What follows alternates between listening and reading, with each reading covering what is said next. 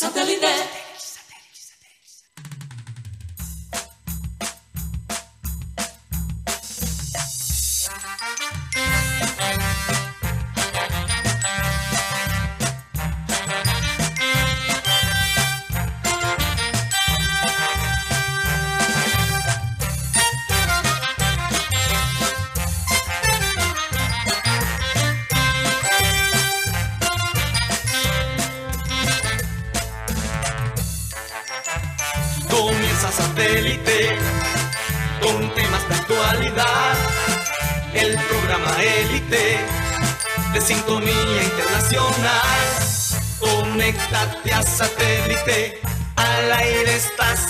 Satélite. ¡Satélite!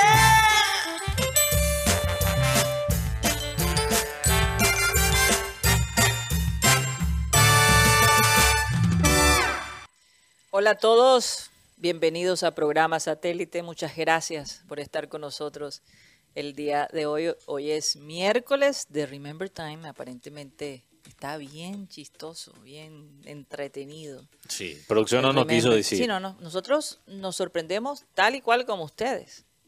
Eh, me gusta sorprenderme eh, con las anécdotas de Abel González Chávez y con toda la gente que trabajó hace unos años atrás aquí en programa Satélite.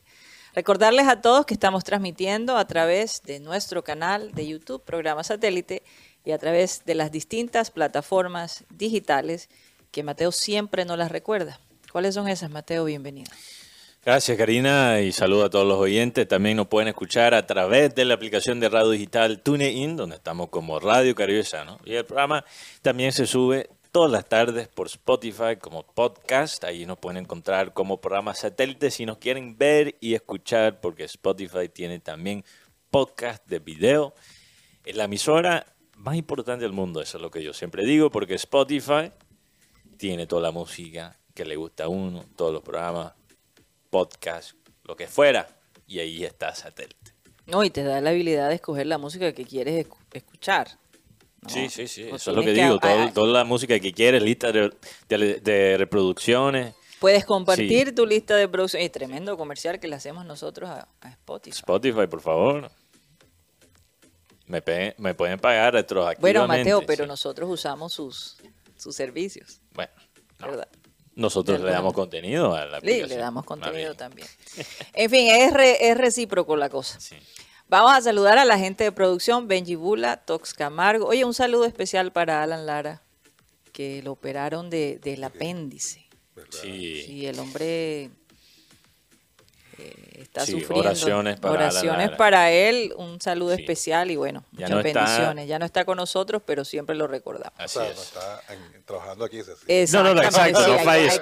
Karina, tú, entre tú y Guti, la competencia No, para no, ver quién no más mata. empieces, Mateo, no empieces. No, muchas oraciones para Ana Lara y su familia. Oye, eh, Raymond Hernández, Sara Gueidos, en el panel está Benjamín Gutiérrez, Mateo Gueidos, Juan Carlos Rocha y quien les habla, Karina González, y por supuesto nuestro querido Yeyito, que tiene como un punto rosado, Yeyito, creo que son las luces que tenemos aquí. Sí, es la luz. Que le, pro- que le produce como una espinillita a Yeyito color Pareciera. morada. Bueno, él es adolescente ahora, Karina.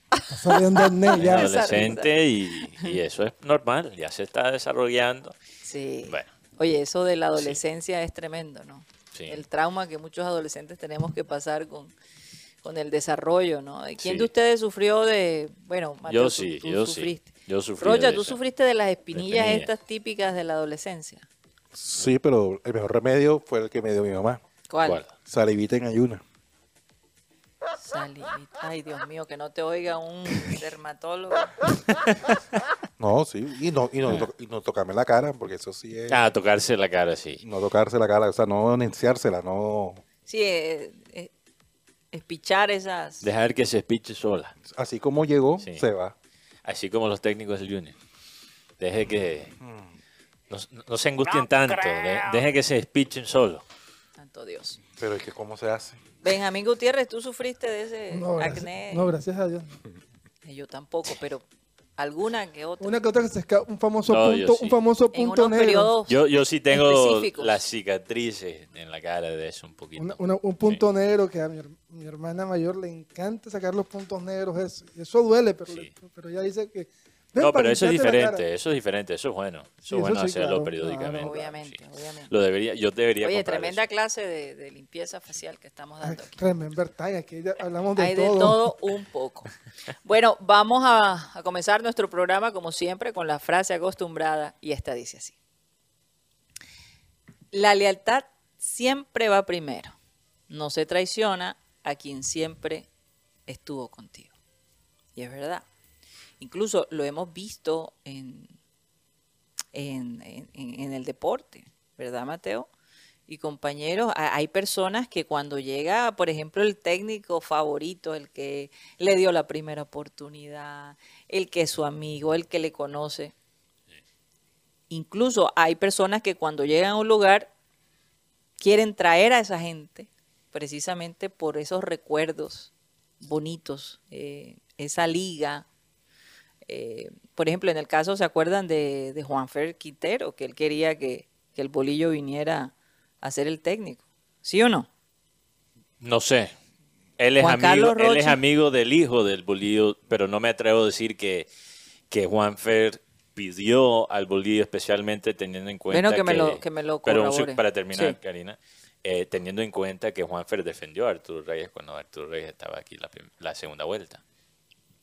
Entonces Ah, no, no sé. Ahora, una cosa es eh, la posición frente al público y otra cosa es el manejo detrás de escena. Pero no, No, creo que Quintero haya pedido al Bolillo. Le preguntó sí. a Quintero con- si se sentía como con Sí, el pero-. O sea, le preguntaron, pero él no lo trajo.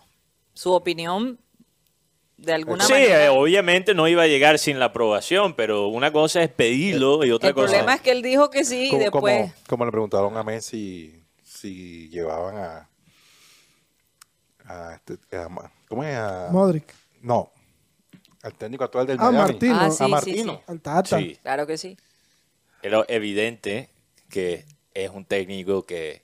No, yo creo que ahí sí Messi pidió Tata Yo- Martino más concretamente. eso. Martino. Y la información que tengo sobre este tema también de jugadores que están pidiendo compañeros. Messi pidió a Luca Modric para Miami. Bueno, interesante. Ni siquiera son compañeros y lo está ¿Y pidiendo. por qué? Porque, Gran- su gran rival. sí, ¿no? porque él sabe que Él sabe la calidad. Miami necesita un jugador, porque tiene a Busquets y tiene otros jugadores, pero Modric de otras otras variantes, todavía tú ves a Modric y dices, caramba, ¿este qué? ¿Tiene una pila de cuándo se va a retirar o qué? Lo que pasa es que cuando no está Messi, Inter Miami no tiene pase. O sea, o sea, bueno, a él le conviene sí, que su equipo siga ganando a pesar de que Sí. él no esté allí.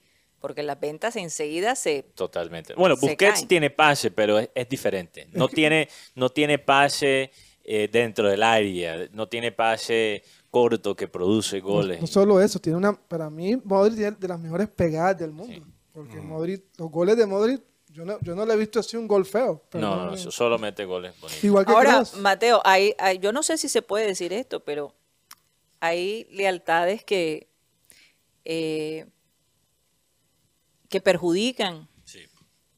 ¿verdad? Porque eh, por tú tener, por ser leal con una determinada persona, a veces eh, también no traes a tu grupo personas que Nuevas. nuevas, eh, entonces esa lealtad pudiera ser a veces una piedra de tropiezo, ¿no? Para tú avanzar. Eh, entonces uno tiene que manejar esas cosas. Yo creo que de todos modos, todo eh, eh, uno eh, cuando está haciendo como una reflexión, hay que, hay que analizar las cosas que, que uno recibió, ser agradecido, porque la vida te da sorpresas, sorpresas te da la vida. Por, por ejemplo, uno nunca sabe, por ejemplo, uno nunca sabe. Karina, ¿qué Mm. pasa? Por demostrar tanta lealtad a una persona, el proyecto se puede hundir y pues ¿qué pasa? Fuiste desleal a las otras personas que están Exacto. de tu lado. Pero yo digo que es un... Entonces, lealtad a una sola persona puede ser desleal a otras que A también. Entonces, eso, eso es lo difícil de manejar, Sí. por ejemplo, un negocio. Pero fíjate en, el- en términos de, de fútbol, ¿ok? hablando de Jürgen Klopp, nuestro Ajá. tema favorito. Sí. Jürgen Klopp, porque es una persona por su comportamiento que ha dado mucho de qué hablar. Es un gran ejemplo en algunos sentidos, también es muy humano y falla en otras, entonces sirve de ejemplo. Y no se avergüenza casos. de eso. Y no, no se avergüenza de eso, exactamente. Él es muy honesto y habla francamente. Y de eso quiero hablar ahorita en el tema de, del arbitraje. Pero el ejemplo de Klopp que siempre mencionamos, el cerebro, Karina. Sí. Esto va un poquito en contra de tu frase, pero el cerebro de Klopp estuvo con él, creo que estuvo con él en Mainz, cuando era técnico en Mainz, estuvo con él en Dortmund, cuando Klopp era técnico de Dortmund, Sí, y estuvo con él después en los primeros años en Liverpool. sí. ¿Qué pasa? ¿Qué caracteriza a Klopp en Dortmund y los primeros años de Liverpool? Sí ganó una liga en Dortmund, pero las finales, las finales, Klopp en, en ese momento tenía fama de ser un muy buen técnico, pero que perdía. Ya era algo consistente con el Dortmund y se podía perdonar con el Dortmund porque eras el Dortmund y te enfrentabas al Bayern Múnich y lo que representa el Bayern Múnich y el músculo financiero del Bayern Múnich. Pero ya cuando estás en el Liverpool, Sí. eso, eh, cambia. Un Sí. club que en ese momento tenía cinco Champions. Entonces a Klopp le tocó tomar una decisión supremamente dura porque el, el cerebro, este servo, eh, ahora se me olvida el apellido de él, estaba con él en todo ese proceso.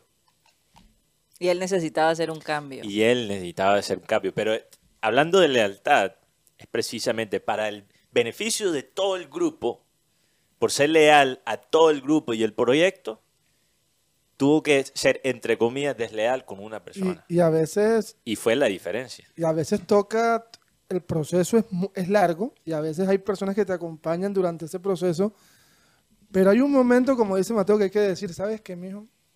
Gracias por acompañarme, gracias por ser mi hermano, gracias por estar conmigo, pero creo que es momento de separar el camino. Y es mejor decirle las cosas de frente a las personas que sacarlo de, sac- sacarlo de, de poquito. Yo creo que es más falta de deslealtad, sacarlo de poquito y no avisarle, a avisarle, sabes que la verdad, muchas gracias por todo, pero lastimosamente aquí se paran caminos. Sí, así es. Y, y, Me ha pasado. y eso, Sí, y claro. eso, En el amor. En muchas cosas me ha pasado. No digo sí ni no. bueno, es que yo, está yo creo que la to- risa. yo creo que a todos nos ha pasado de alguna Sí, manera. sí, así es. así es. Sí. En todo caso, esto de la lealtad eh, y el amiguismo, que también se puede de alguna manera relacionar, es una de las cosas que más afecta en la determinación de una alineación de, de un partido.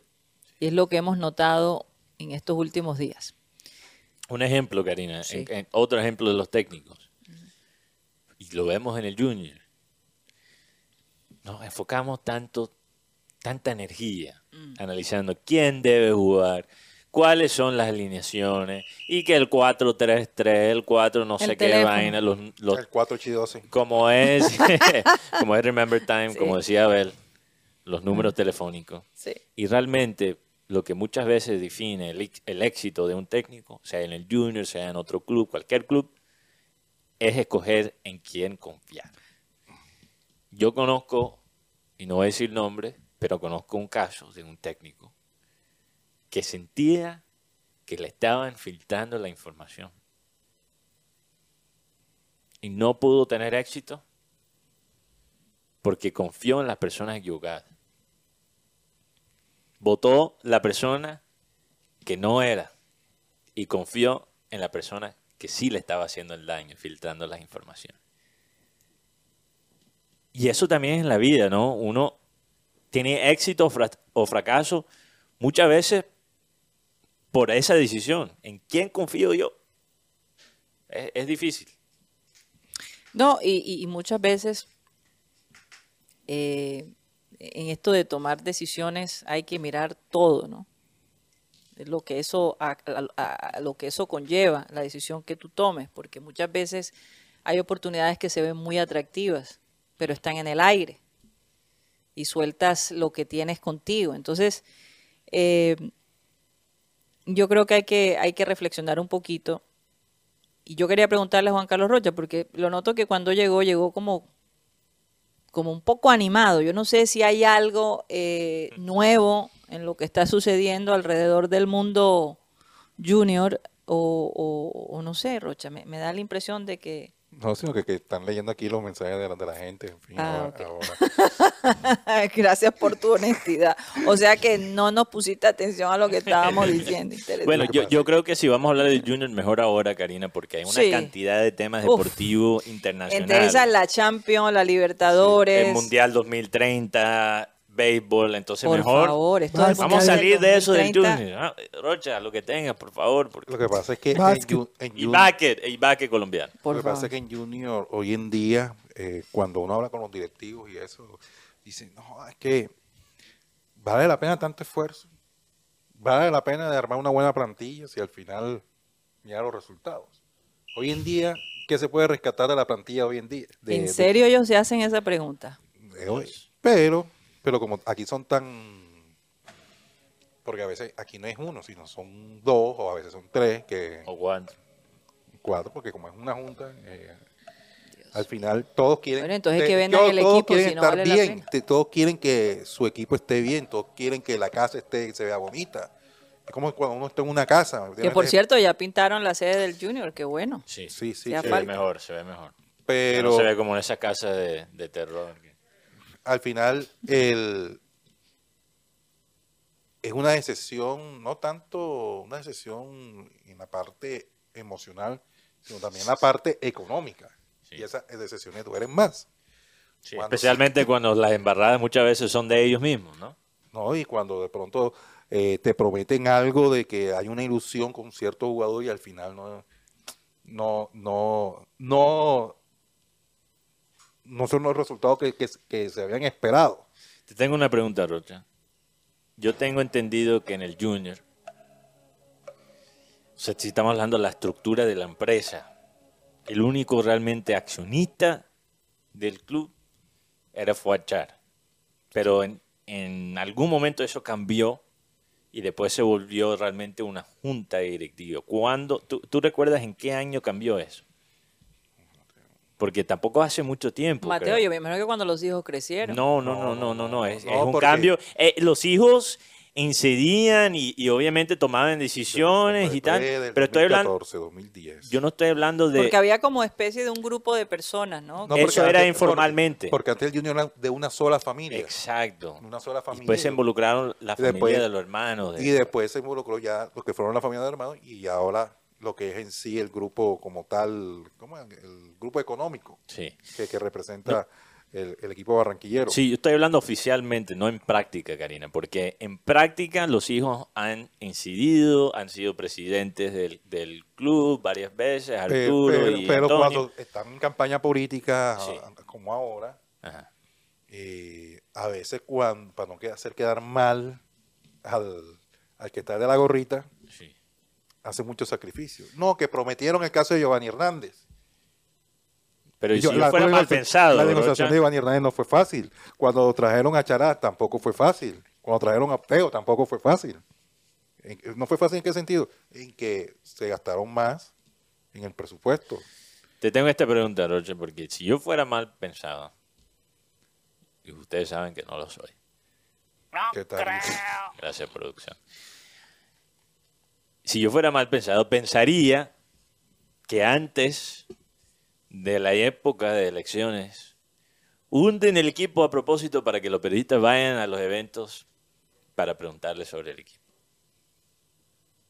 Si yo fuera mal pensado, eso sería una teoría conspiratoria mía, que dejan el equipo mal parado para que los periodistas vayan a los eventos políticos y le hacen preguntas a- O, a, los o directivos. a veces, sobre o el muchas veces, Y eh, le, y le termina haciendo publicidad al mismo evento. no, o además muchas veces utilizan el equipo para tapar aquellos errores que hay en, parte de la administración o en parte de otras actividades que hay en- dentro del grupo familiar.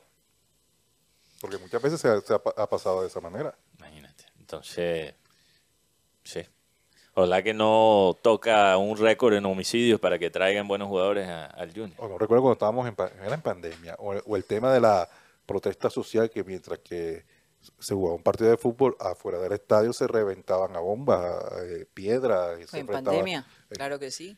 O sea, en Recuerdo. pandemia o después de pandemia. eso. Eso fue en el 2021.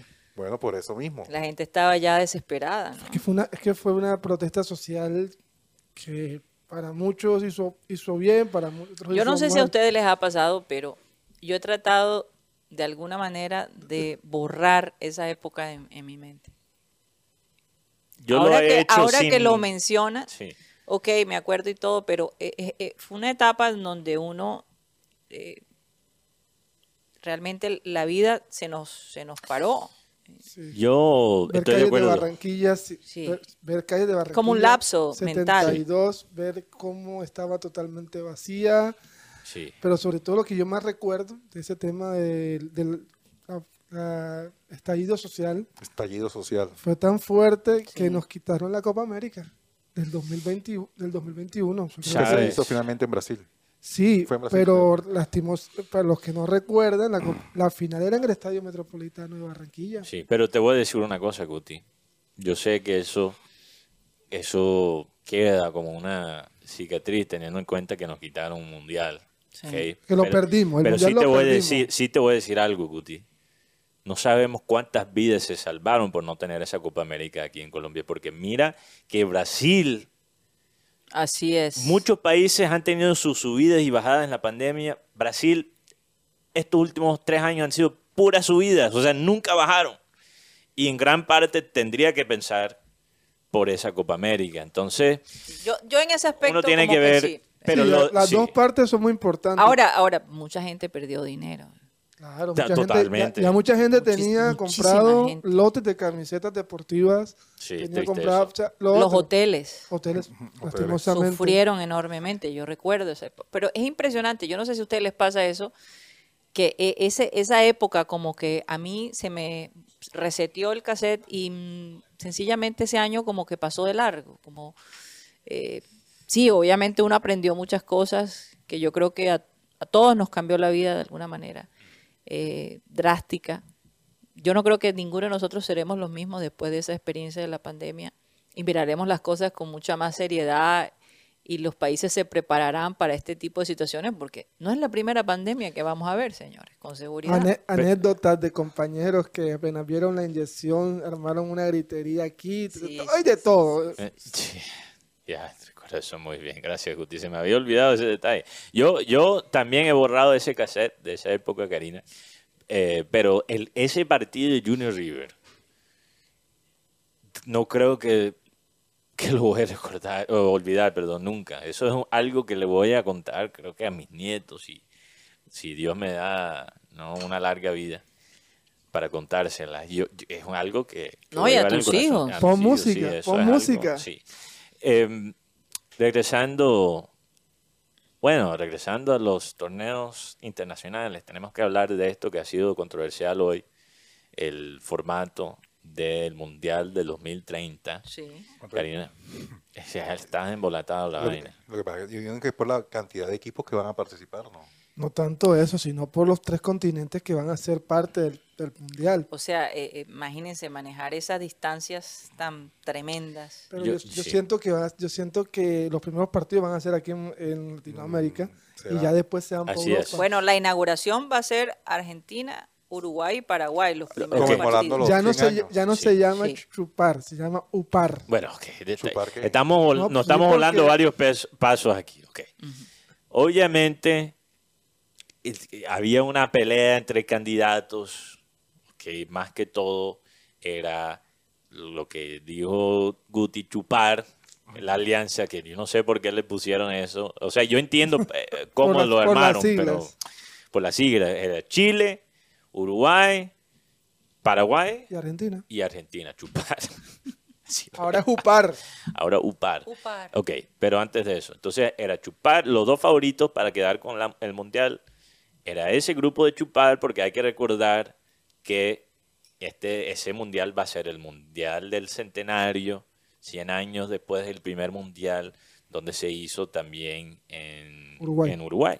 Claro. Ok, Entonces era una manera Uruguay. de conmemorar el primer Mundial. Sí. El otro grupo fuerte también era una alianza entre varios países. Era España, eh, Portugal Y Marruecos. y Marruecos. Países muy cercanos. Parece que para manejar la política entre los dos grupos, en vez de escoger uno o el otro, lo que van a hacer es inaugurar, inaugurar, Inaugurar. inaugurar, Empezar.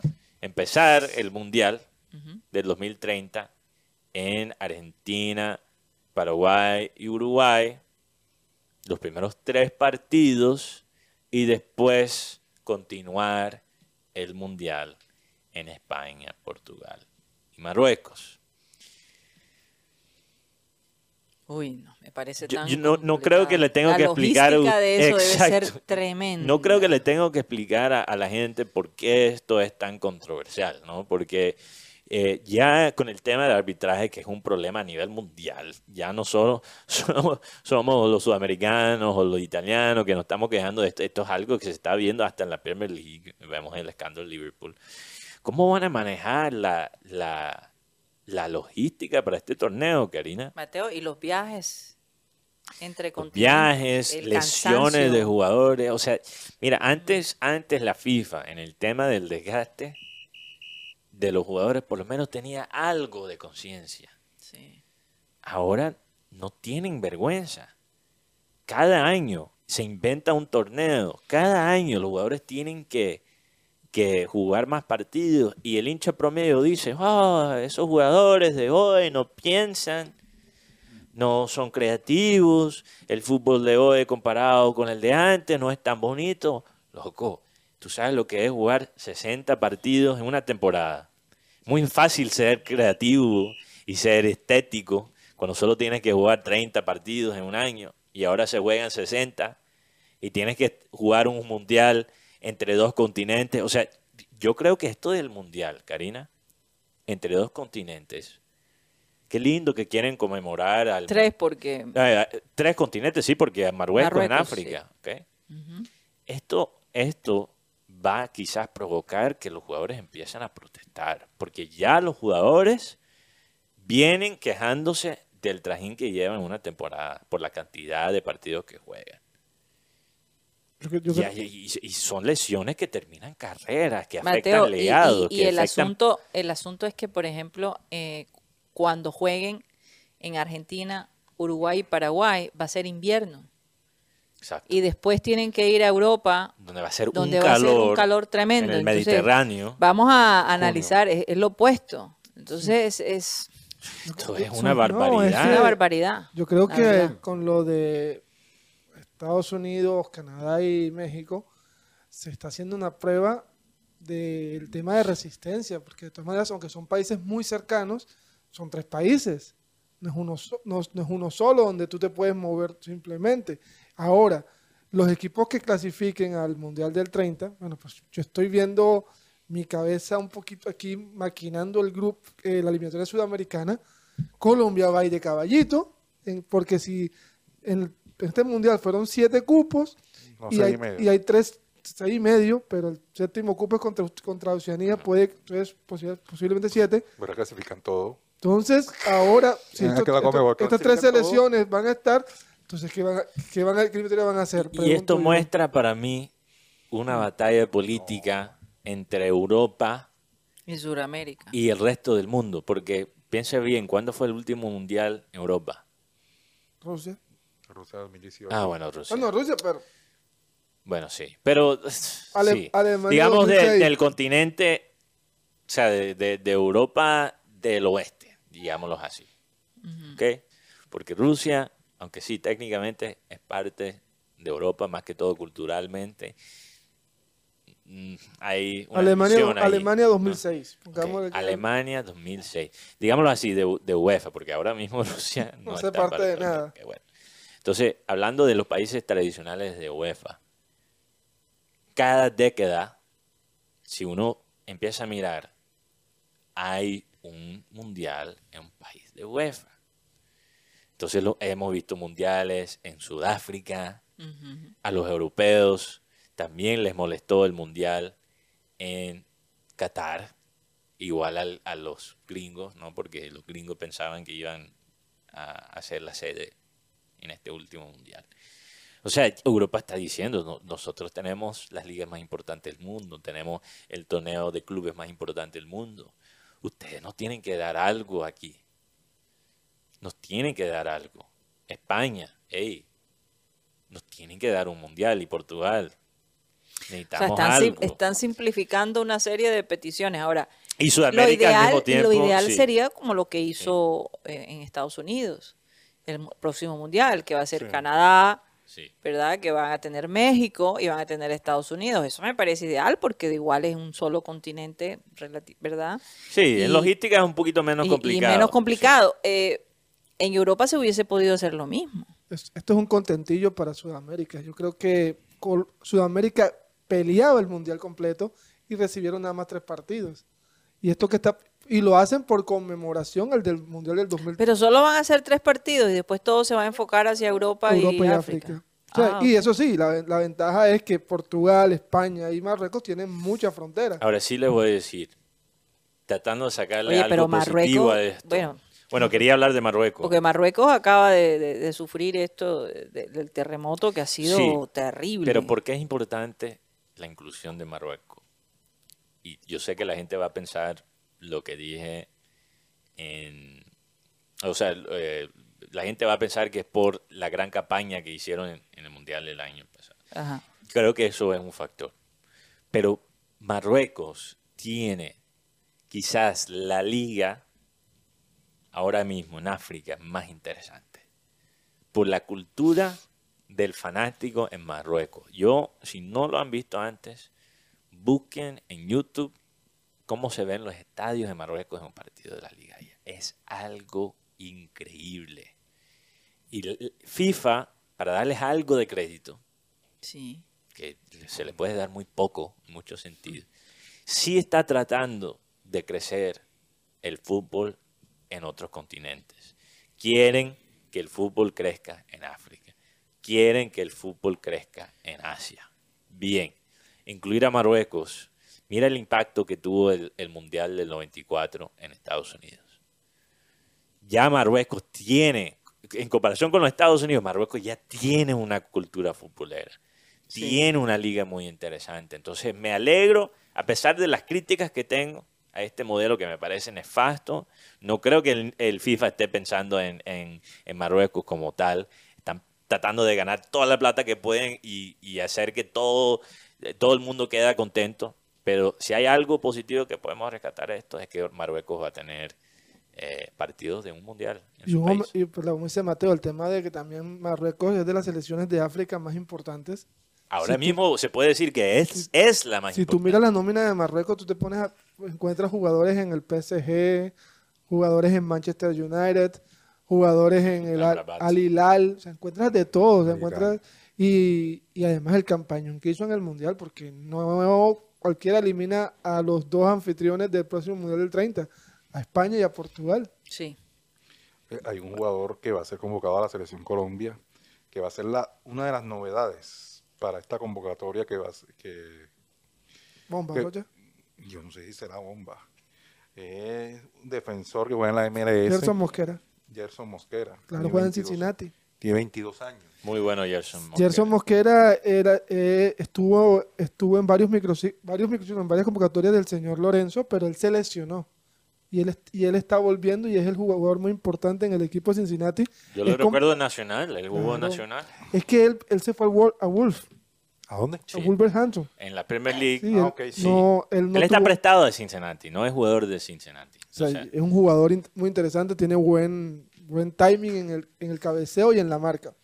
¿Qué se le puede criticar un poquito? Es un poquito frío a veces, Ujú. pero es un Frío, jugador ¿Frío en el pecho o frío un poquito pecho, pecho frío, un poquito. También ¿En qué eh, sentido? eh, no, no es de esos jugadores que tú los ves que marca con todos, sino que es muy, es muy tranquilo. O sea, es como un Brian, para hacer una comparación como lo que vemos aquí en el Junior con Brian Ceballos. Sí, es, es muy técnico el tema con el- Técnico, no comete muchos errores, pero no tiene esa personalidad no, es, no es de andar hablando. Arrollador. Ahora. arrolladora. Que es bueno tener Y centrales es, así. y es un también. jugador que probablemente esté con- convocado y como, la- como lo dejen coger el puesto, No la suelta. No, después de ese error que cometió ayer Da- Davinson Sánchez. Pero es que Davinson tuvo dos, tuvo la- do- tuvo una de una de arena. Comete un error en el gol del Pero equipo. dos asistencias. Pero dos asistencias. Oye, hablemos de, de- de los partidos de ayer, rápidamente, de los partidos más importantes. Real Bueno. Madrid. Real Madrid, un partidazo contra Nápoles.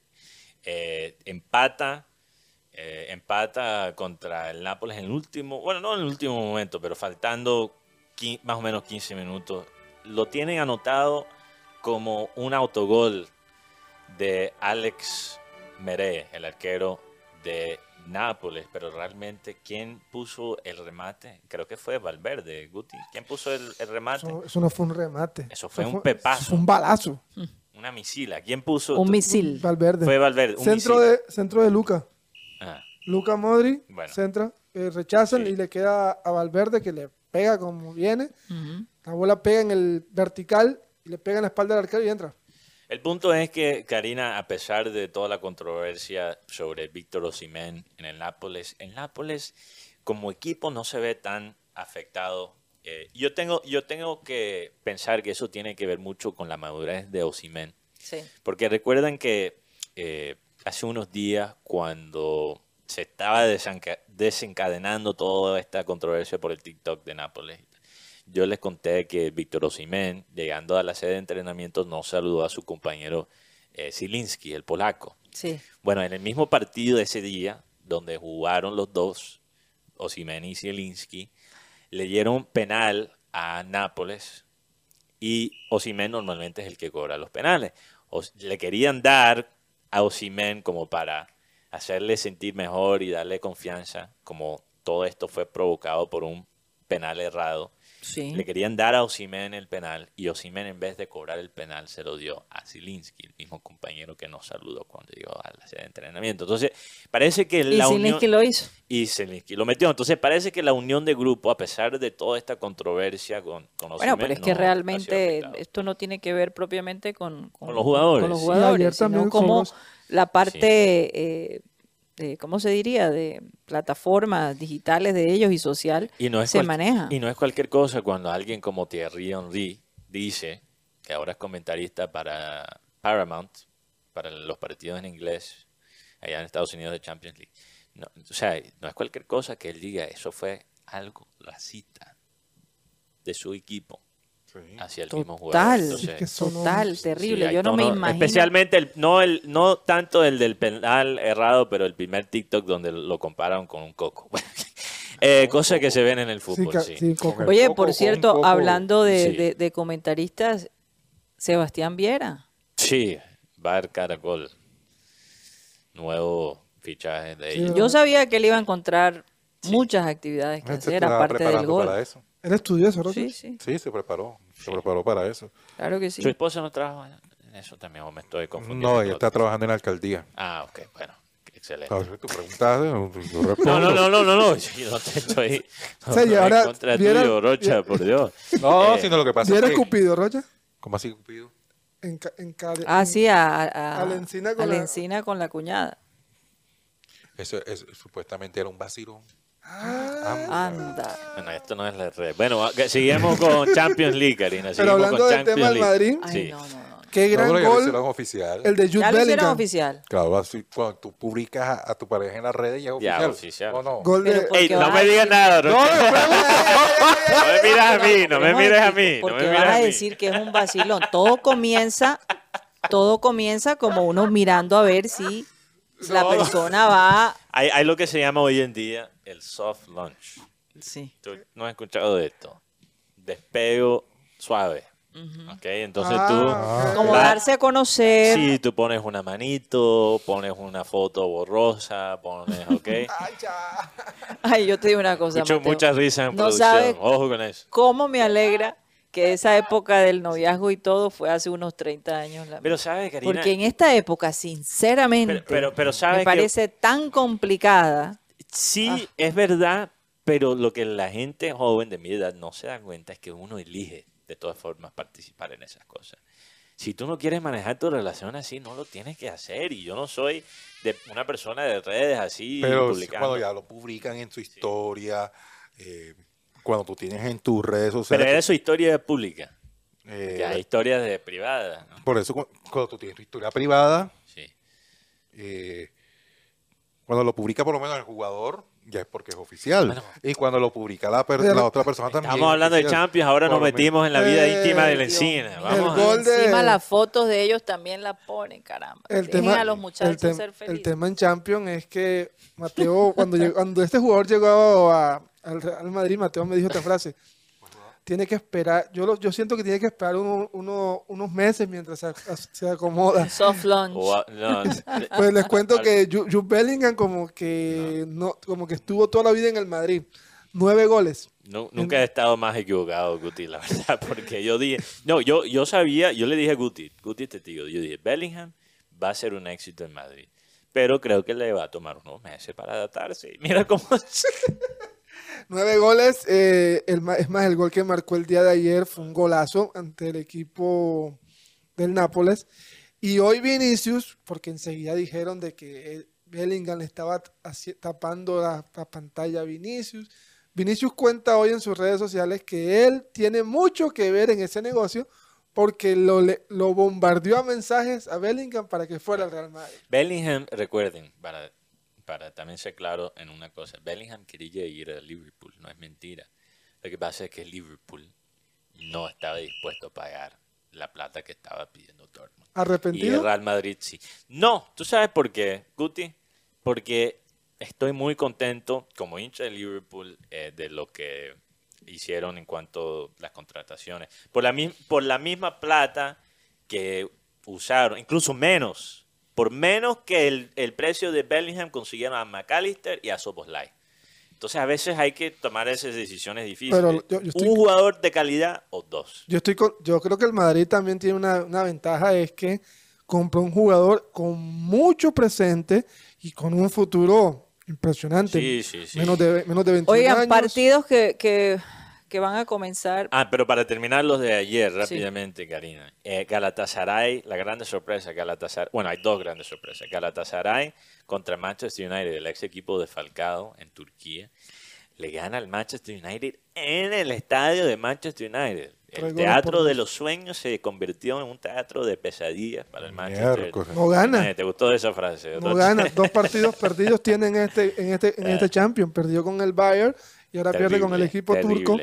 No, el Manchester es un Que te desastre. haga un gol Ma- Mauro Icardi, yo creo que... Sí, después de fallar el penal, para ganar el partido, Onana, el equipo, el Mateo, a- Sí. a- hasta cierto punto, qué bueno que Ronaldo se fue de ahí. No, está tranquilo allá, está, está muy tranquilo allá en Arabia. Déjalo quieto Porque allá. eh, la gente pensaba que era Ronaldo el que trajo la mala suerte, o pero, sea, Ron- ellos sí mejoraron después de la ida de, de Pero ¿qué Ronaldo. pero, pasó? pero, pero, Sí. por unos cuantos partidos, Mateo. Después Pero volvieron ¿qué a caer como en el Junior. Es No, la pregunta. ¿qué Tres pasó? partidos buenos, seis malos. el equipo del Ba- pintaba bien, ¿para qué? Pero yo no sé qué le pasó. ¿Será que Ten Hag también tiene sus momentos como que primera temporada buena, pero después se convierte Sí. en un dictador? No sé. Lo único que sé es que United, antes de la llegada de Ronaldo, eh, y, y no digo que sea culpa de Ronaldo, no, es que creo que la contratación de Ronaldo es síntoma de una cultura dañina en el Manchester Un United. error. No el jugador como tal, pero traerlo fue un gran error. De un error. Entonces, ¿qué pasa? Ronaldo en esa primera temporada con,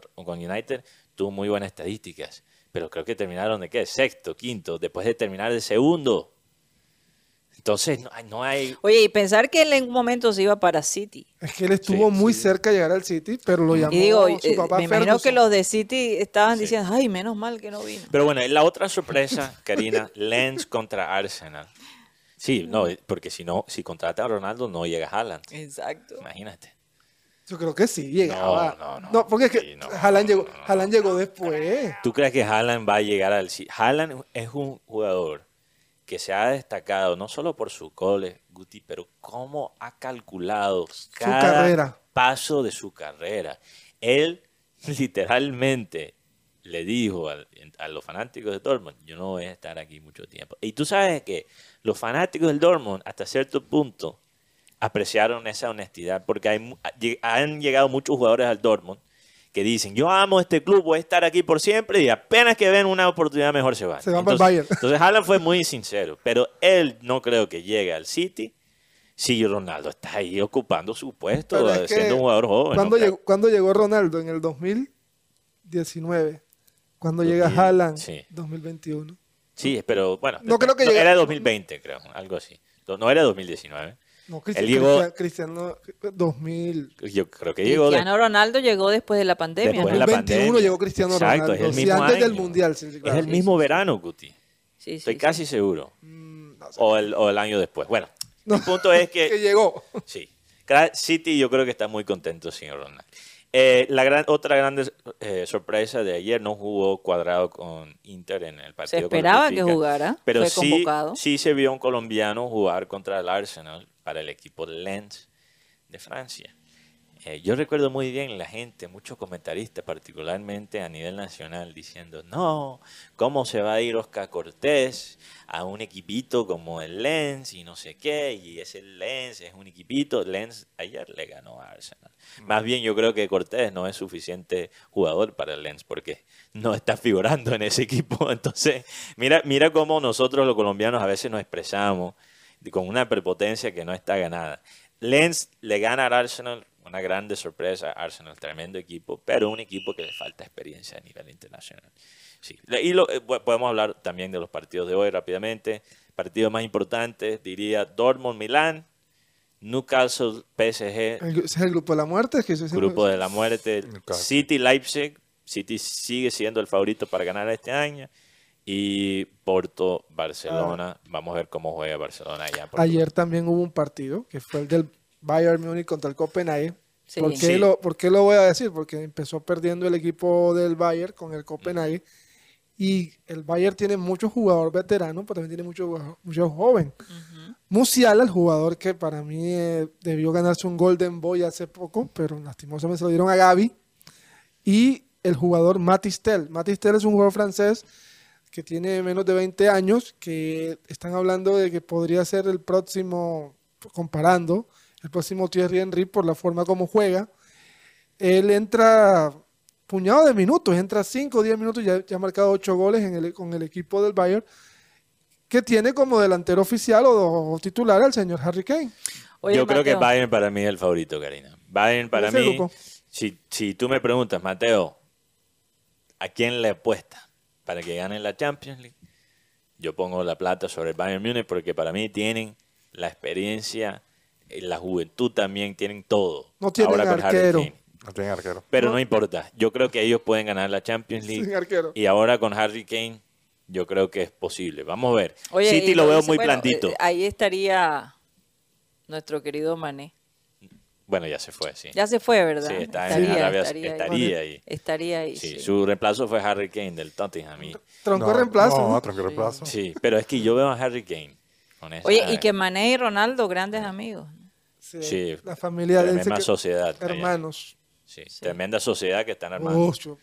en esos partidos amistosos allá. en Qué la- Sí, claro, ya no, es un partido Oigan, amistoso. después que regresemos del Remember Time y el corte comercial, vamos a hablar de la Libertadores que se va a jugar esta noche. Sí, Muy la interesante. semifinal. La semifinal. Ya regresamos.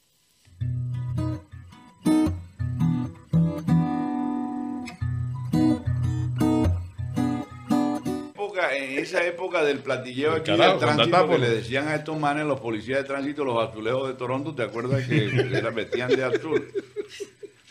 Voy yo en el carro, era un domingo por la mañana con las niñas.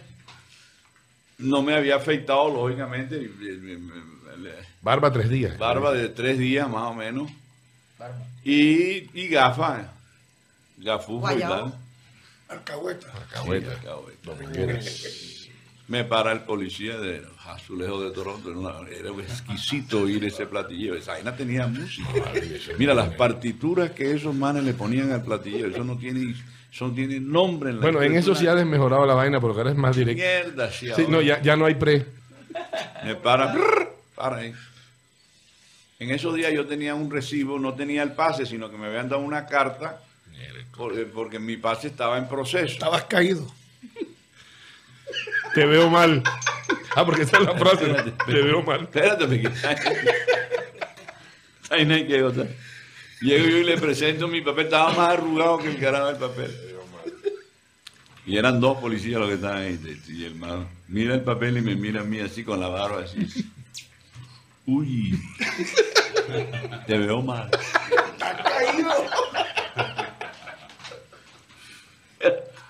Qué arreglo musical, qué, qué carajo. Yo, yo lamenté la ida de los Leos de Toronto. Yo, yo- yo lloré. Cuando ya sentí que se iba a ir, porque los manes. Me eran- imagino- Pero parece que, parece que el te veo mal está de moda Me vez. imagino que el man te dijo, Bokio, pues. La, la carta de esto no sirve para nada. Esto, no, ya, esto, esto ya se venció. Bokio.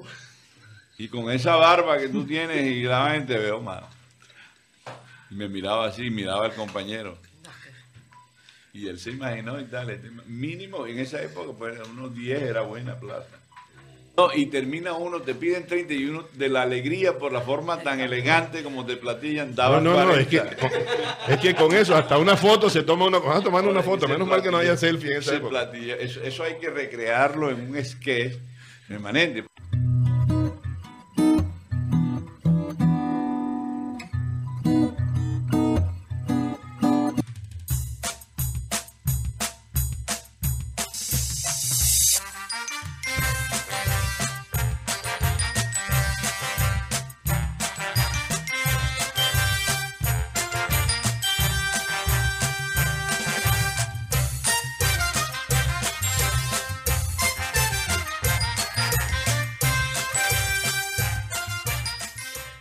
Esto es programa satélite que se transmite desde la ciudad de Barranquilla, Colombia, South America, la capital deportiva de nuestro país. Y estamos a nombre de Unilegal, esta empresa en el Caribe colombiano que te puede ayudar a normalizar tus predios, eh, a entender qué derechos tienes en tu empresa, cómo divorciarte, cómo crear una empresa o cómo comprar un auto. Y por supuesto, si tienes un problema legal.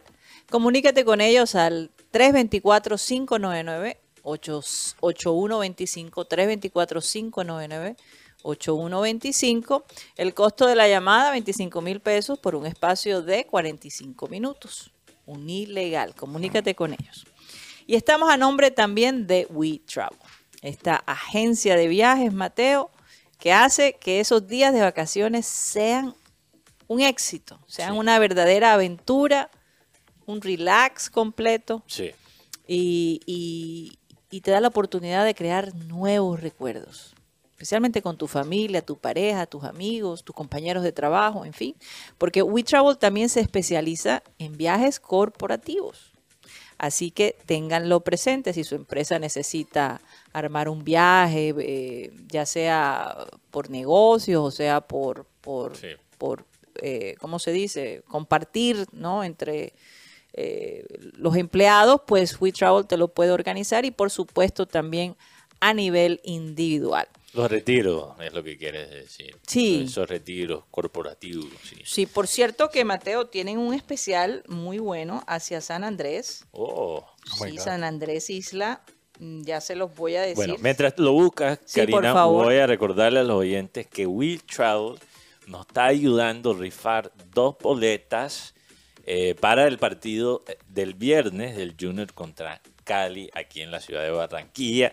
Si quieres ingresar a ese, a ese concurso, a esa rifa, sigue la cuenta de We Travel en Instagram, ese es paso uno. Y paso dos es comentar en las publicaciones de ellos con eh, el hashtag yo escucho satélite. Si nos pueden ayudar con eso, ingresan a la rifa y mañana vamos a anunciar los ganadores, Karina. Entonces este es el último día realmente y en la mañana, mañana en la mañana, para ingresar a la rifa de las dos boletas eh, para el partido del viernes Junior contra Cali. Vamos a tener dos ganadores, o sea, Así una que boleta por pónganse las ganador. pilas, pónganse Sí, las pilas. Pónganse las pilas.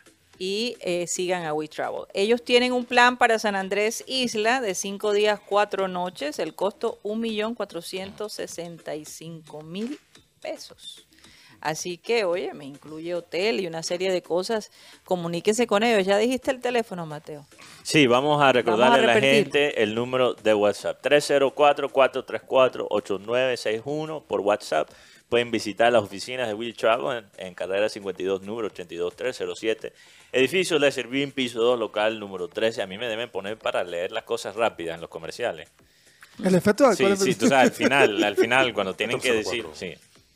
Cuando, cuando es un- una publicidad para un medicamento y te dicen todas Ay, las Dios secuelas al mío. final. Registro. Sí, me deben. O el exceso de alcohol es perjudicial. Eh, exacto, me deben contratar para eso. Oye, Matt, También pueden visitar, Karina, We Travel digitalmente en el sitio web de ellos, wetravelcolombia.com. Colombia.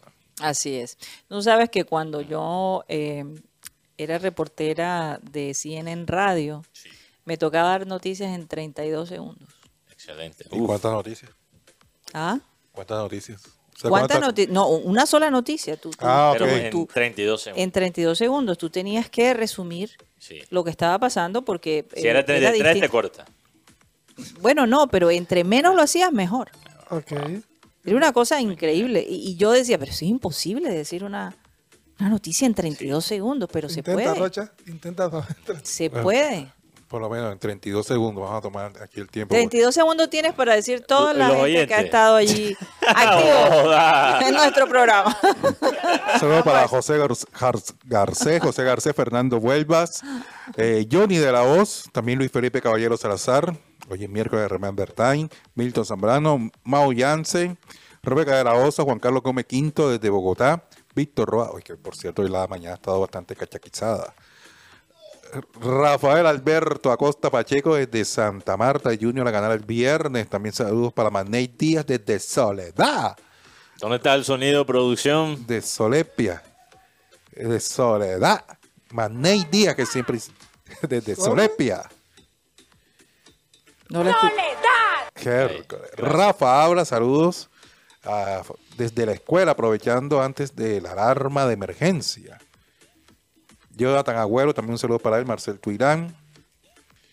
Eh, también para Ya lleva un minuto. Haider Valdebranques. Uy. Saludos. Saludos. Leonard Stein, Jorge Oliveros, que siempre nos ve y nos escucha. Ronald Forero, saludos satélite. Desde Milipilla, Chile. Los veo todos los días. Hoy mis amigos chilenos muy enojados por la zapateada de la Conmebol. Sí. Le dejaron chupando. Miércoles. Chupar le dejó. Ernesto Pinilla, saludos también para Maeli Charris. Dice que una amiga, un amigo subió una foto borrosa con la novia argentina que le hizo volverse fanático de No, no, Messi. no, no, no, no, no. No, incluso, bueno, ¿Tú conoces esa historia, Mateo? sí, la, la teoría conspiratoria de... de ¿De quién? De sí tengo, Maeli, sí tengo pareja. Puedo confirmar aquí oficialmente. Ponle, ponle al boom. Y ella vive en tu tierra. No voy a dar ahí más detalles. Ponle al boom. Sí, Saludos saludo para Henry's Kitchen. Eh, desde Miami. Acabamos de perder audiencia por Mateo. Sai Sabareta, un saludo. O sea, soy suegra, señores. no, no, ey, ey, ey, ey, ey, ey, ey. Estoy sudando ahora. Saludos para el Carancho Zulparán. Penthouse, un saludo eh, del barrio Las No, no, Moras. no, no es penthouse, es pet house. Penthouse. Oye, tremenda publicidad en pet house. Penthouse, ¿qué es? No sé. Sea, Eh, casa eh, de, de casa de- mascota. Ah, de casa de mascotas, mascotas, ok, sí. Eh, saludos del barrio Las Moras, de parte de César, mi esposa Hailey y mi bebé de cuatro meses, Liam. Mm.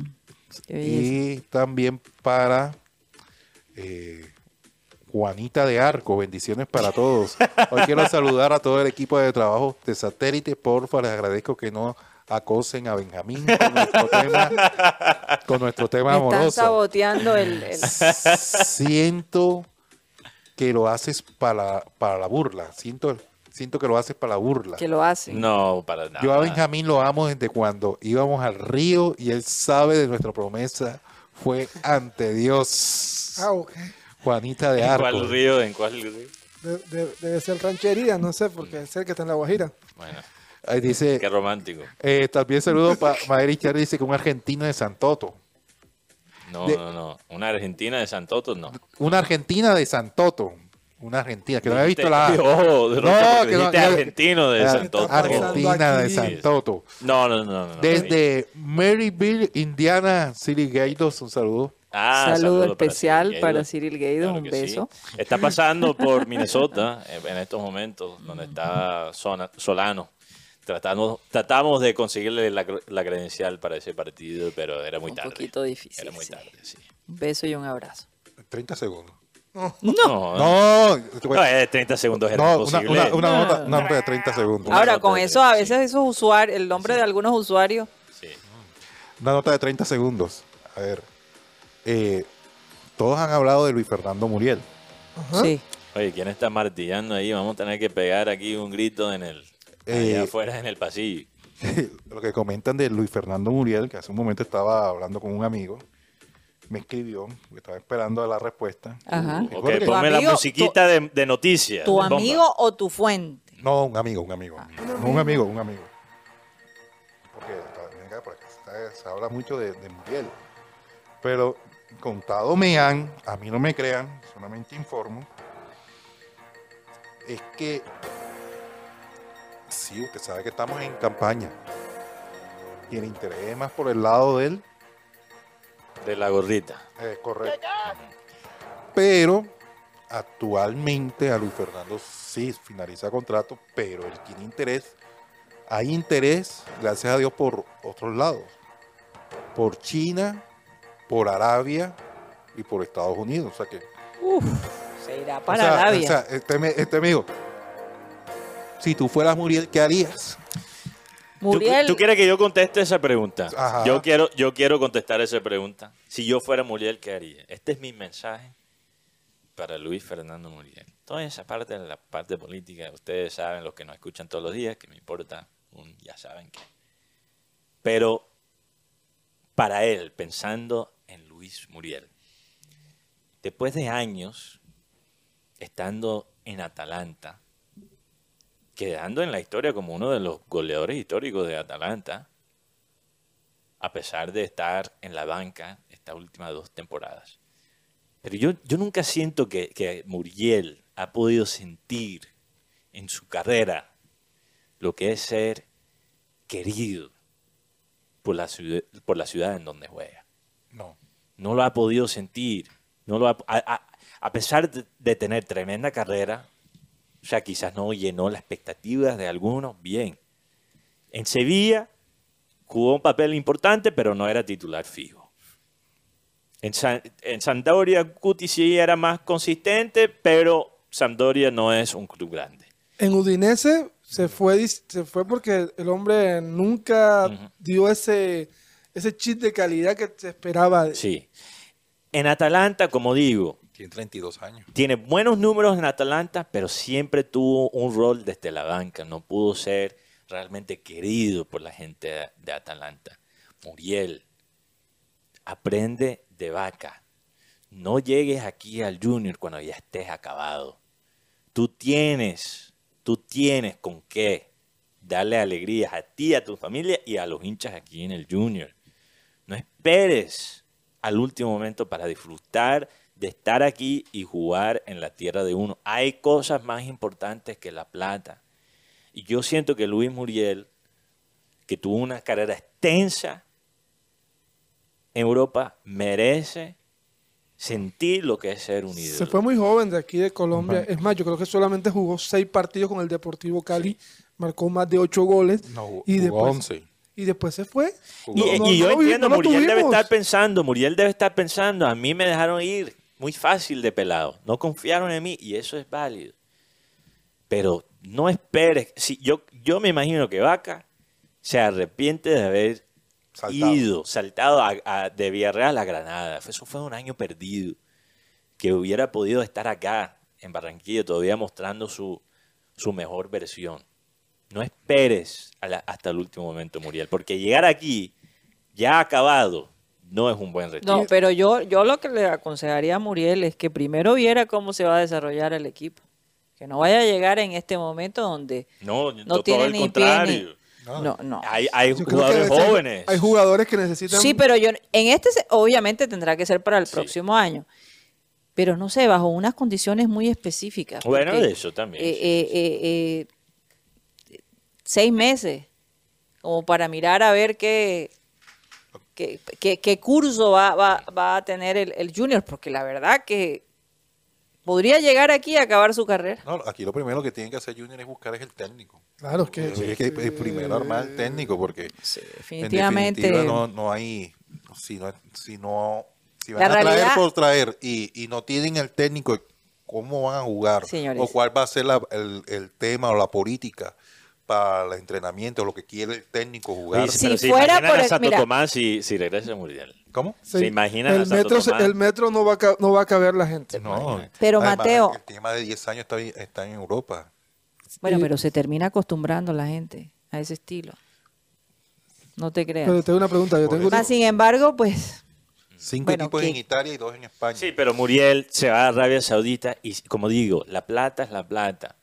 Y la plata se puede desgastar. Pero, Mateo, a lo, mejor, no se a lo desgasta. mejor el sueño de él no es retirarse en el. Bueno, puede ser, Karina, pero él ha dicho ot- otras cosas, Mm. ¿ok? Y la plata se gasta, pero lo que no se puede ga- desgastar, lo que sí se mantiene más tiempo, es un legado. Entonces yo creo que un jugador como Muriel, y yo creo que los jugadores en general de hoy en día, deberían pensar más en su legado. Porque ¿qué puede, qué puede pasar? Muriel gana toda esa plata en Arabia Saudita y China queda en la historia. ¿Como qué? Como un jugador que no dio la talla en la selección, un jugador que fue, tuvo una carrera extensa en Europa, pero siempre estuvo entrando desde la banca. No, o sea, él merece sentir el afecto de la gente y su legado sería muy grande si él llega al Junior y gana un título. Ahora, la realidad es que Arturo Reyes está, o sea, vamos a ser sinceros, De cartón. porque él Sí. Ya le están pagando un sueldo y tuvieron que usarlo Por necesidad. por necesidad. No por opción, no porque sea la primera opción y que él va a salvar el, el equipo, no. Y porque yo sigo manteniendo esta opinión, él fue vivo a la hora de negociar. No, total, total. Fue O sea, muy se inteligente. aprovechó el momento. Aprovechó Óyeme, el y momento. uno dice, "Bueno, es que a veces las personas muy calladas y muy aparentemente tímidas, pero es que dicen, esas personas así calladas, tímidas, hay que observarlas muy bien, Sí. porque tú no sabes realmente, e- el hombre fue muy inteligente. Hay peladas rochas que caen en eso, ¿no? Ay, es tan tímido, no me va a hacer daño. Y Ajá. resulta que Es un es más, es más promiscuo que el man que se ve todo así dañado. Es que después de ver el, reci- el recibimiento que le dieron a Muriel el día de, de- de lo de Viera, yo creo que a Muriel eso le causó. Sí, claro que sí. Porque es que Claro que sí. él no es canterano del Junior. Ahora, también sabe que la hinchada, como empieces a, a cancanear, se te van a venir Pero por encima. eso mejor venir ahora. 32 años, otra cosa que también le abre la posibilidad, Selección Colombia. Pero, Volver a la selección, pues estás en la casa de la Selección Colombia. pero trayendo a Muriel, eh, ¿qué pasaría con Vaca? Chao, Vaca, perdóname. Ya. Y mira, yo he defendido a Vaca todo que este ya. tiempo. Pero ya. ya, es un año y medio. Yo te digo que yo, Sí, yo- ya es que- yo no, yo lo dejaría, porque Carlos y, y Muriel No, deja que termine su, su, su contrato. contrato y lo dejaría. O sea, por los seis meses. por eso- junio. ¿Cuánto le queda a- seis A, partir de diciembre, seis meses. seis junio meses, o sea, y yo creo que Carlos le ha tocado la- la- la- la- las verdes en Junior en estos Sí, momentos. Totalmente, total. especialmente en el sistema Donde- en, en donde ha jugado Vaca. Claro. Porque en el 4-2-3-1, Karina, el éxito del, del 9 solo son los tres jugadores que tiene detrás de él. Y si tú tienes a Pablo Rojas y a Entrosa, no de nada Exacto, sirve. entonces, entonces sí, podemos criticar a Vaca, pero Vaca también ha sido víctima de un sistema que no se ha podido ejecutar bien por los jugadores que ha tenido el Junior a su Además, disposición. la ventaja y cuando sí lo pudo hacer, mira la la diferencia. ventaja con Luis Fernando Muriel es que Luis Fer te puede jugar por, un- por banda. Luis Fer no solamente es nueve de área. También. Ok. Como Oye, un habla- interior. Un Claro, interior, y lo otro, Luis Fer tiene otra una ventaja que ya no tenemos en Junior, ¿Qué? el tiro libre. Porque Vamos a- el Junior se acabó todo, el tiro libre. No, es que el- el señor, el, el señor del, No hagan apuestas de tiro el libre. señor que del no se bolillo sacó, sacó al, al cobrador Viera y después saca a Juanfer. ¿Quién cobra tiro libre en Junior? Oiga, hagamos un cambio de frente y vámonos a la Libertadores. Gabriel Fuente. Un cambio de frente. Yo no dije Gabriel Fuente. No, no, no, no, no. Es que Guti preguntó quién cobra los tiros libres y yo me dio un dolor de cabeza porque es Gabriel Fuente. Oye, Rocha, antes de irnos a la... A la Gabriel, Gabriel está, es duda para el partido. Seguramente no juegue. te iba a preguntar, ¿cómo va la venta de las boletas para este viernes? No, eh, el, ¿Por eso se mueve, se mueve a partir de, mañana. Del, jueves porque viene Teo, viene Chino y, y ellos vienen buscando su clasificación. Tienen cinco partidos. Cinco partidos que no pierden. ¿no? Ellos, ellos, ellos están por encima de Junior. Hasta el momento ellos pueden, están peleando el, el cubo para ingresar a los ocho. Vienen buscando sang- venganza. No, y además Teo que está el otro año en Junior también. Por el tema del centenario. Aunque, aunque suene como caramelo repetido, pero el hombre No quiere solo estar- caramelo repetido, vayan a convencer a la A mayor. Bueno, Guti dijo, Ojo, ojo con el tema. tan- Guti dijo una Igual. vez hace dos años, no sé si recuerdas, eh, Rocha, hay que seguir hasta que el no se convierte en, en sí. En Ahora, sí. Él, él no está hablando de Teo y el Junior, está hablando del aspecto amoroso, pero Se pudiera aplicar a cualquier... índole de la vida. No, y además como... por no, todo- no, no, no es verdad. Hay veces donde el no es no y hay que No, respetar el no. claro. Depende también del no. Los, los no de, de cómo Dios, te den ese no. Sí, también, depende. sí, así es. No sé. los no de Dios Pero hay que son, no, son, hay que son los mejores, ¿oíste? Sí. Per- perdón, aquí respetamos Los no de la gente. los no de... Bueno, sí, sí, sí, depende. El contexto es importante. Vamos a cambiar de frente y nos vamos a la Libertadores de esta noche. ¿Quiénes son los, los equipos? Obviamente Internacional contra Fluminense. Y eh, recuérdenme, Mañana es Boca, Boca, Palmeiras. Boca Palmeiras, así es. Boca Palmeiras. Eh, yo honestamente pienso que... ¿Quién piensa que, que- que va a ganar esta, esta noche? Está complicadito. Yo pienso que Fluminense gana. Sé, Guti. Yo ¿Qué pienso que hay penales y gana Fluminense. No. Yo creo que Fluminense tiene un mejor poder ofensivo. Sí. Pero- sí, Internacional Ahora, está no, más eh, inter- ellos van a jugar en, en la sede internacional que, sería en Porto Alegre. en Porto Alegre. sí. El último partido quedó 2 a 2 con todo y eso, lo que vi, Están empatados. lo que vi de parte de Fluminense, cómo jugó Fluminense teniendo un hombre menos, me hace pensar que Fluminense puede ir allá a Porto Alegre y ganar. Oye, ¿cuántas cuántas Libertadores ha ganado Fluminense? Ninguno. Ninguna. Ninguna, sería la primera. Es que, es que Brasil, en Brasil, si hay dos equipos, bueno, si hay un equipo que es considerado, entre comillas, grande, pero lo perratean por la falta de trofeos internacionales que tiene Fluminense. Wow. Sí, mira que ha perdido finales tan particulares. Perdió una final con Liga de Quito, si Sí. no estoy mal de Sudamericana. Que para, para- o sea, para que un equipo brasilero pierde una final contra un equipo ecuatoriano, sin quitarle nada a los ecuatorianos, eso en Brasil No, es sí. una vergüenza. Eso es, un, es, es más, hay, técnicos que lo sacan solamente por empatar con un equipo venezolano. Así es el brasilero tan cortante Sí, con el tema de sus Exacto, o sea, es porque eh, hay que hacer nuestra liga respetarse. Entonces, Fluminense por mucho tiempo ha, si- ha sido la burla. Y ahora, con este técnico, eh, Denis, ¿verdad? El, el que más tiene más trabajos que... Tiene un récord mundial, lo dijimos el otro día. Es interino de Flamengo, eh, porque se fue San Paoli, ¿no? Sí, hablando Eh, de otro que le gusta que... que y lo- interino de la que lo- selección que lo echen para quedar con buen billete Sí. de indemnización. San Paoli. ¿Cómo? Sí, Sí, ese ¿Cómo? man arma pelea para que le voten. En serio, es una barbaridad. Eh, de todas y con formas... todo y eso todavía lo siguen Sí, contratando. mu- muy pendiente Fluminense, donde están John Arias, garantizado, lo tiramos hace rato, pero repetimos el dato, garantizado que un colombiano sea campeón Johnny de la Libertadores. Johnny González está allá, en Fluminense. Sí, pero no juega mucho, no juega mucho. Pero Oye, todos los equipos tienen colombianos. Y entre, entre Boca, Palmeiras, Boca, Palmeiras, Palmeiras, ¿cuántos Libertadores ha ganado? Uf, ah, ganó dos de seguido. ganado de seguido, le- ganó una en el 99 contra el equipo Deportivo Cali. Creo que son tres. Tres en estos momentos, sí. Sí. ¿Y Boca? Boca, Boca es el rey de... ¿Cuántas tiene Boca? Boca tiene seis. Sí, Mm. seis. Si no Es estoy el mal, rey tiene de seis, porque el que tiene más, el que tiene más copas o Libertadores es, es Oye, que yo te digo una Independiente. cosa. Ah, bueno, Independiente. Pero hace Ah, rato sí. que Independiente No, no, se gana. notó nada. Sí. Independiente ganó digo- mucho, cuando, incluso cuando estaba el zurdo López de, Ganó jugador, no de técnico, De de, jugador, es cuando Oye, Independiente a- ganaba las hablando del zurdo López, Sí. Francisco Arias me mandó una nota que le escribió Eduardo Solari Mm. al zurdo López. Oh, wow. Eh, hace, hace unos años, en el 2017, si no estoy mal. Benji Bula, yo te mandé la foto. Ahí está la foto, Mateo. De la nota que le Eh, es Solari un poco al- complicado leerlo, pero básicamente le agradece por, por todas sus, sus enseñanzas, eh, su profesionalismo y, y que lo recuerda mucho.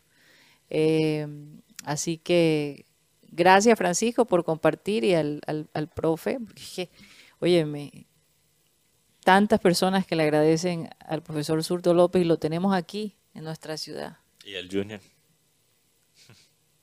Qué cosa. ¿dónde está el agradecimiento? Bueno, eh, Karina, hablando de Boca Palmera para ter- terminar el- lo de Libertadores. Seis Copa Libertadores Sí. ganado el Boca. Seis, No, sí, sí, sí, seis, sí. seis, Es lo que seis. pensaba. Cinco o seis, se me, se me olvidó la cantidad. Pero sí, no es el, argentino, el equipo argentino que más ha ganado, pero Independiente, o sea, últimamente Boca es el equipo argentino que gana Libertadores y River tuvo su momento con Gallardo y tal, pero Boca... Boca es boca. Pero, ¿qué pasa, Karina? Boca para mí no tiene suficiente contra este Palmeiras, porque Palmeiras juega una versión brasilera del fútbol que suele jugar Boca en estos torneos internacionales. Palmeiras es más Boca que el mismo Boca en estos momentos. No sé si estás de acuerdo, Guti. Sí, yo creo que este es el, Sí. el Palmeiras más parecido al Boca. Sí, totalmente. Entonces, por eso Boca, eh, no Boca, Palmeiras ha podido dominar este torneo en estos últimos años. Eh, y yo creo que yo veo esta plantilla del Boca y yo no, no le veo suficiente. Eh, hay muchos jugadores jóvenes, pero no veo una buena unión de grupo. Se notó en el clásico este fin de semana contra River Plate, River Plate lo cual River Plate lo celebró como si fuera un mundial en la bombonera, porque o sea, le ganó a su máximo rival en, en su propia cancha, ¿verdad? Eso fue, Sí, River ganó de visitante cla- 2 a claro, 0. en- y lo otro Sí. es que por lo menos hay una polémica, bueno, polémica no, Sí. hay una... Tú sabes que cuando llega un fichaje a cada equipo, siempre se hace como comparaciones. Son odiosas, pero hay que hacerlas. El jugador Cavani, que llegó con, un, con unos números impresionantes, bueno, antes de llegar a Valencia, y llegó Rondón, que tenía como año y Y pico que Cavani no, no, ha, marca- no ha dado lo que que, no se ha esperado, gol. ¿no? No, exacto. Ya Rondón tiene más de cinco goles marcados con el equipo de River, y Cavani solo tiene uno. Sí, Rondón no era un hombre tan lujoso, llegó, llegó al River, era bastante criticado ese fichaje, especialmente teniendo en cuenta que ya tenían a Borja. A. Borja Beltrán, tenía una. Entonces, eh, pero Rondón ha sido un éxito y Cavani hasta ahora no. Y, y Rondón tiene una, tuvo como que ese punto a favor que fue que marcó gol a pesar un gol un gol encontrado pero fue gol a favor de Rondón Sí. Cavani no marcó gol Ahora, si Boca gana el partido de mañana, Karina, es porque lograron ensuciar el partido o porque Cavani encontró un momento de inspiración y se vio un poquito el, el Cavani de, de antes. O, o sea, si Boca, Boca puede ganar, no digo que sea imposible, pero va a ser con mucha garra, mucho esfuerzo contra equipo que también sabe cómo jugar de esa misma manera. Entonces vamos a ver quién más. eh, Yo te aseguro que el partido de mañana va a ser un partido en cuanto a goles supremamente Sí. aburridor. Creo- Eso va a que- ser sea, golpe, más tarjetas amarillas que remates al arco. Yo creo que ese partido se va a definir también en penales tienes un arquero como eh, Sergio Romero pues no sí chiquito porque pero Sergio el chiquito, chiquito Romero el arquero de Boca es un arquero antipenal Sí. están tratando de llevar bueno Boca hace rato no gana en Copa Libertadores Oye, eh, Y primera lleva tres, tres copas. Tres copas, Libertadores. claro, Roger, 99 y las últimas do- dos, dos que tuvo 2020. recién. oye 21. ¿cómo, ¿cómo irán las apuestas en esta Copa Sí. Ahí Libertadores? sí está. Vamos a ver cuáles son los favoritos. Gol del Newcastle, por cierto, contra el, el PSG. Eh, Juan Carlos Rocha, eh, ya tenemos ideas si enamorado va a poder jugar este viernes. No, eh, Arturo Reyes va, va con la nómina que ha, que ha dado éxito en las goleadas. Finalmente, después de tanta... Pero el- la novedad es que va a volver Mele al arco. Eh, Sí, Me- porque lo va a perder dentro de los próximos Sí, días. Mele que le toca viajar hasta el hotel. el hotel- sí, cambiar de hotel, porque nada más cruza la- el, el centro comercial y, y, y enseguida está el hotel donde va a estar la selección uruguaya. Sí, uruguaya. Eh, a partir del sábado, él, porque toda la selección va a llegar aquí el, el sábado. Eh, Bielsa va, va a hablar el, el viernes en Montevideo y ellos viajan acá a Barranquilla. Oye, qué rico que él ya está adaptado al clima acá y, y, y- y en, en- en caliente, ¿no? Sí, no, es un, es un, Es un plus. es una gran ventaja para la selección. Que, nu- que nunca Sí. usó. Oye, por eso. Bielsa, ahora lo pienso, por eso Oye, Bielsa dijo, Nos dimos cuenta al mismo tiempo, Karina. sí, por eso Bielsa dijo, coge Junior, que Sí. es la sede de, de- La de- de la, selección de la Colombia. selección Claro, Colombia. Y ellos van a estar aquí como aclimatándose. Wow, interesante. Ojo que esta semana. Oye, ¿será que Mele lo ponen como arquero? No. no Sí. creo. No, De- la- de Ya la- saben, si ven un jugador uruguay, Uruguayo. uruguayo, un jugador uruguayo por ahí, Uruguayo. denles la sugerencia que tome mucho jugo de tamarindo antes del partido. Ay, que no. ya vamos a No saber. haga eso. Hay que, ey, los brasileros mandan garrotas, ponen música fuera del hotel porque no podemos hacer nuestra Oye, Mateo, acá. y con tequila. Es máximo, es lo máximo. Apágale el aire. Tequila Eh, con jugo de tamarindo. De acuerdo a Rochberg, que no nos paga por la mención, eh, Palmeiras sigue siendo el favorito para la Copa Libertadores. De segundo tiene a Fluminense, o sea que la casa de apuestas esperan que Fluminense le gane a Internacional, aunque está bastante apretado. Eh, los números internacionales de cuarto y Boca Juniors de... de- Mm. No, perdón, internacionales de cero y Boca Juniors de cuarto. O sea, Boca es el menos Sí, favorito. exacto, es el menos favorito. Pero todo está muy apretado Sí, eh, en cuanto a los números. Es una esta, es una esta es una semifinal que la gente, bueno, lo- los expertos dicen de, de las más reñidas en, en los últimos años. Es verdad. Sí, sí. Más o menos ya los últimos años se 7 y sabía. 30 de la noche, ¿no? El, el Siete y día de hoy. 30. 7 y 30, el Ah, hay que verse ese Sí, partido. definitivamente. definitivamente. ¿Dónde lo van a transmitir? Por, por Star Plus. Por Eh, Star Plus. Con Karina. el canal de la estrella. Sí.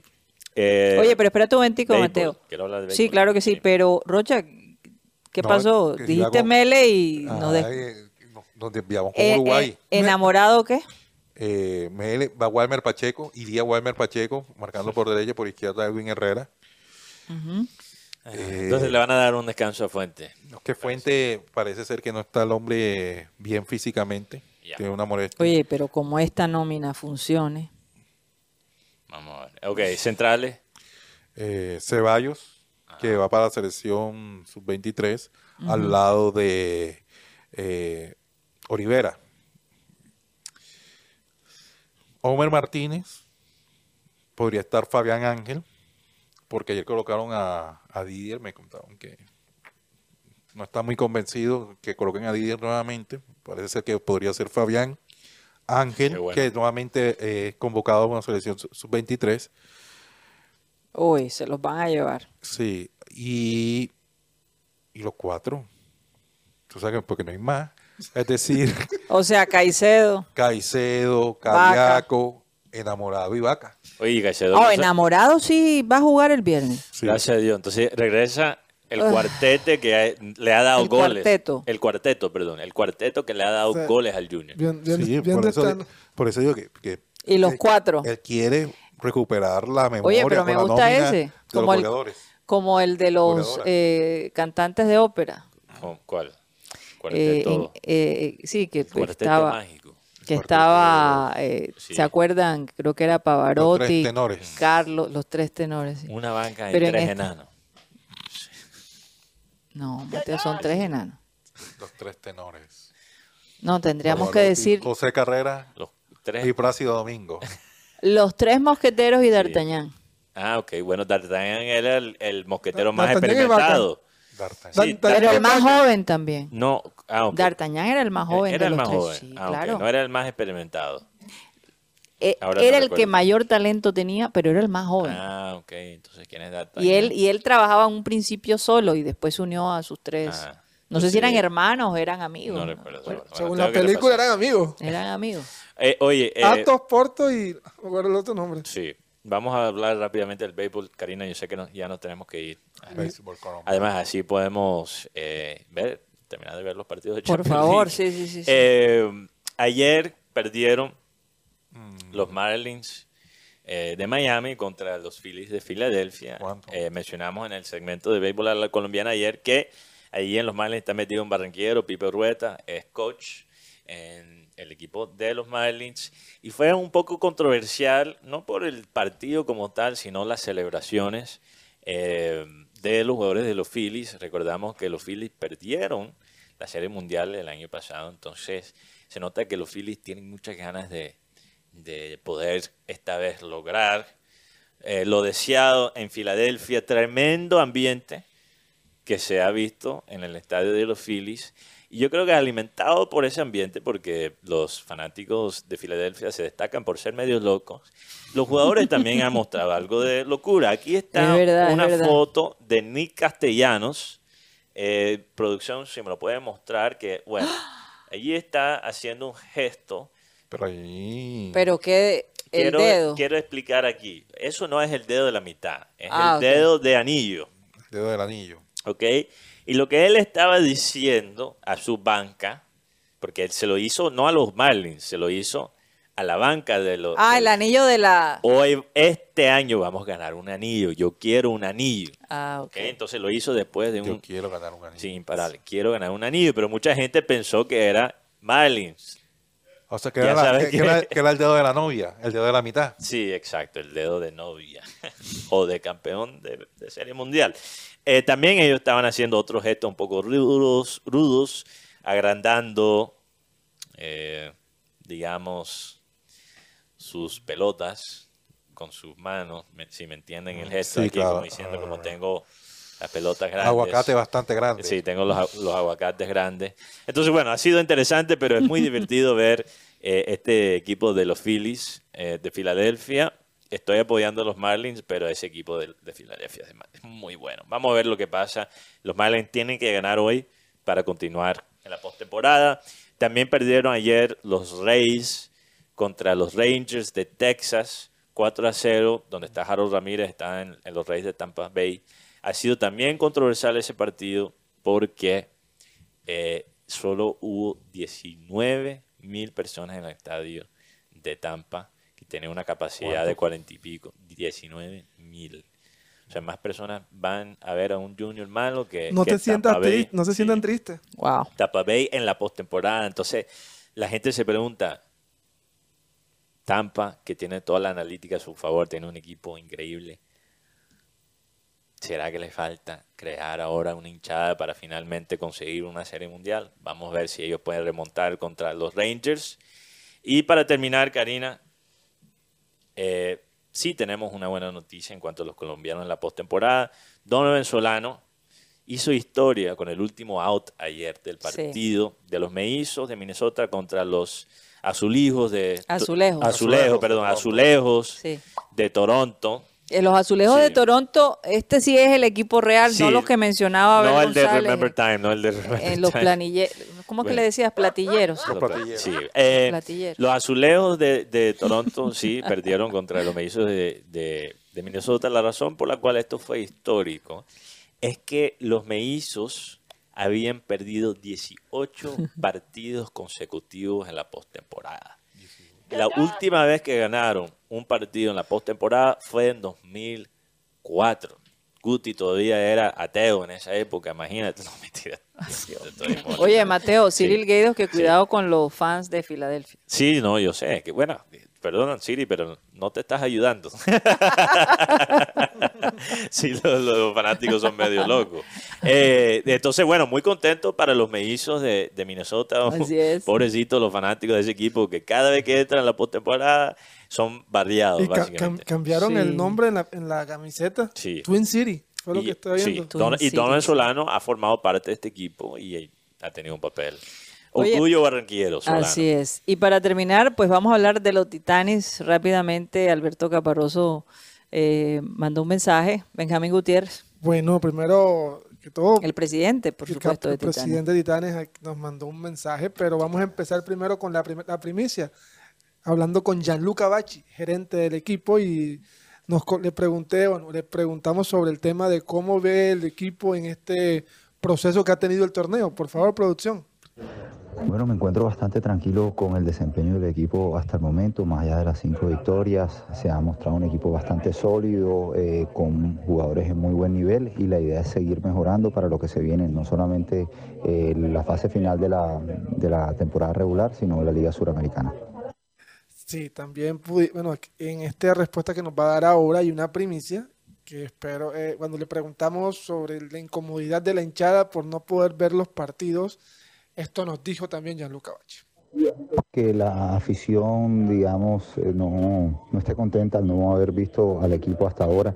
Pero bueno, de los cinco partidos que faltan, eh, nos van a transmitir tres, lo que va a permitir eh, a los fans ver un poco de lo que es el equipo. Y ya cuando el equipo regrese a la ciudad de Barranquilla el día 16 para los partidos de cuartos de final, pues no hay excusa para que no llenemos los, el, el coliseo, las tribunas y nos acompañen, ya que el, el apoyo del público va a ser clave en lo que vamos a enfrentar, no solamente los playoffs, sino la Liga Suramericana. Y un mensaje del presidente Alberto Caparroso sobre el torneo. Benja, ¿cómo estás? Buenas tardes. Mira, eh, efectivamente, nosotros estábamos muy contentos con, el, con la evolución del equipo. Como sabes, eh, eh, la, la fase regular se está jugando en Bogotá y el equipo ha estado trabajando muy bien. Creo que toda esta, esta temporada o estos estos veintipico de días en la altura nos van a ayudar muchísimo en la capacidad aeróbica del equipo ahora que regresemos a Barranquilla, los playoffs y a la primera fase de la Liga Sudamericana. El equipo va invicto, hemos superado los 100 puntos en, en cuatro de cinco juegos. Eh, muy bien, el equipo muy bien. Vamos eh, recuperando a Soren de Luque, que ya vio unos minutos. Entonces vamos según lo planificado. Yo creo que el equipo va a llegar muy bien a, a la, a la ciudad de Barranquilla para retomar los, los playoffs y para la Liga Sudamericana. En, este momento el partido entre Titanes y Corsarios está empatado a 34 puntos. En el segundo cuarto, minuto 6 con 59. Oye, demasiados eventos deportivos en estos momentos que satélite está al aire. Qué cosa. Bueno, afortunadamente están los oyentes del futuro que, que siempre nos buscan. Eh, es que es difícil con todos estos partidos tan increíbles de la Champions. Difícil, difícil no, no entrar en ese, en ese ritmo, ¿no? Claro que eh, a esta hora es una hora complicada. La gente se escapa para ver los partidos, ¿no? Para poderlos ver desde el trabajo. Los Sí, que hay son gente- fanáticos. te- te- Debajo de cuerda viendo el, el partido, ¿no? Fulanito, ya organizaste, organizaste tal vaina, ya mandaste los correos. Sí, sí, sí, sí, está viendo Y está PSG en casa. Sí, sí, sí, Y imagínate, es que estos días entre postemporada de béisbol y Champions League, Y, Mateo, yo me imagino que muchos de estos días van a decir, no, que estoy enfermo, que, que el amigo que es médico le hace una nota para que lo mande al trabajo. No, y ahora viene eliminatoria O, la- también. o saca la cita médica. Saca la cita media justo el día que juega. eh, no sé, el Barça. Hay muchos fanáticos del Barça, ¿Verdad? muchos que sí, que se, cre- que se creen de Madrid también. sí, sí, sí. sí. No, porque hay muchos amigos que estaban antes en el Madrid y se cambiaron. ¿Para dónde? Para Liverpool. No, para un equipo de Arabia. Ah, Sí, sí, sí, No hay barranquilleros que se creen culé. No les digo lo que yo les diría a los que se creen culé, porque yo diría más bien son Ay, Dios mío, no lo voy a pensar. No lo voy a pensar. Lo voy a dejar a la imaginación. Bueno, se nos acabó el tiempo. Muchas gracias por haber estado con nosotros. Esperamos que se hayan divertido porque la idea aquí es traerles información, pero también ponerle algo de humor a la vida, también profundidad, análisis, en fin, de todo un poco. Vamos a pedirle a nuestro amado Abel González Chávez que por favor despida el programa. versículo de hoy es de una dulzura. Yo no creo que haya un panal en la naturaleza que pueda asemejarse a este dulce mensaje que les voy a leer en este momento. Dice así, Dios es tan rico en gracia y bondad que compró nuestra libertad con la sangre de su Hijo y perdonó nuestros pecados. Es una cosa, un, versículo gigantesco. No, mi mente no alcanza a digerir y mucho menos a discernir en la profundo, en el profundo significado que tiene eso que acabo de leer en este momento. Por eso los voy a dejar a su imaginación. Voy a repetir el versículo, me parece dulcísimo. Dice, dice, Dios es tan rico en gracia y bondad que compró nuestra libertad con la sangre de su Hijo y perdonó nuestros pecados. Se sale del planeta eso. Señoras y señores, se nos acabó el time, créanlo.